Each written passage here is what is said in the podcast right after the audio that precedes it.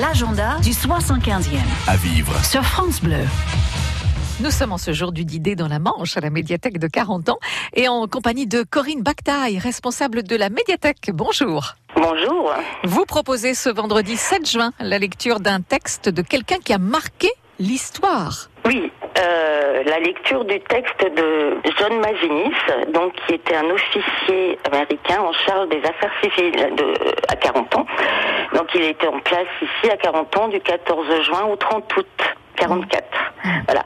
Et c'est donc une lecture qui est à plusieurs voix, une lecture vivante euh, de son journal, son journal de bord en fait. Mhm. Alors à découvrir aussi en ce moment, à la médiathèque de 40 ans, une exposition sur les enfants dans la résistance, et ça à partir d'une BD. Tout à fait, c'est la BD donc qui se décline en cinq euh, tomes pour le moment. Donc les enfants de la résistance de Benoît Hers et Vincent Dugommier.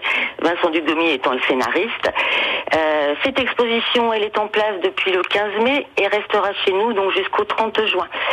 Euh, nous aurons aussi le plaisir de recevoir le scénariste Vincent Dugommier le 8 juin au matin. C'est un samedi, il sera là à 11h à la médiathèque. Mhm. Donc ce samedi à 11h pour euh, un atelier rencontre. Qu'est-ce qui va se passer au juste? Il va nous présenter son travail en fait de, de scénariste hein, de bande dessinée, surtout pour cette bande dessinée en particulier, puisque c'est une bande dessinée qui est quand même euh, historique, qui retrace des faits historiques et qui se veut pédagogique aussi. Pour cela, euh, dans la mesure où cette, cette bande dessinée en fait traite des grands sujets de la Seconde Guerre mondiale, à la fois donc de la de l'occupation, de la résistance et, et- et d'autres d'autres événements majeurs de la Seconde Guerre mondiale.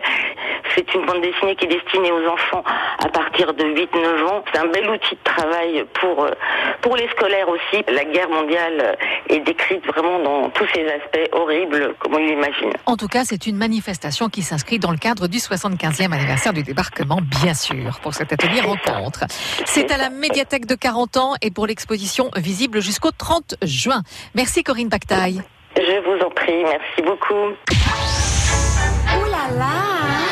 Info 75e toujours et encore avec une exposition d'objets, documents, témoignages, photos, vidéos et une collection au privé unique de tracts de propagande et journaux de la 12e armée américaine. C'est dans le Bessin au château de Colombière, château où était installé en 1944, est utile de le rappeler, le premier centre de guerre psychologique? Expo à découvrir jusqu'au 27 août.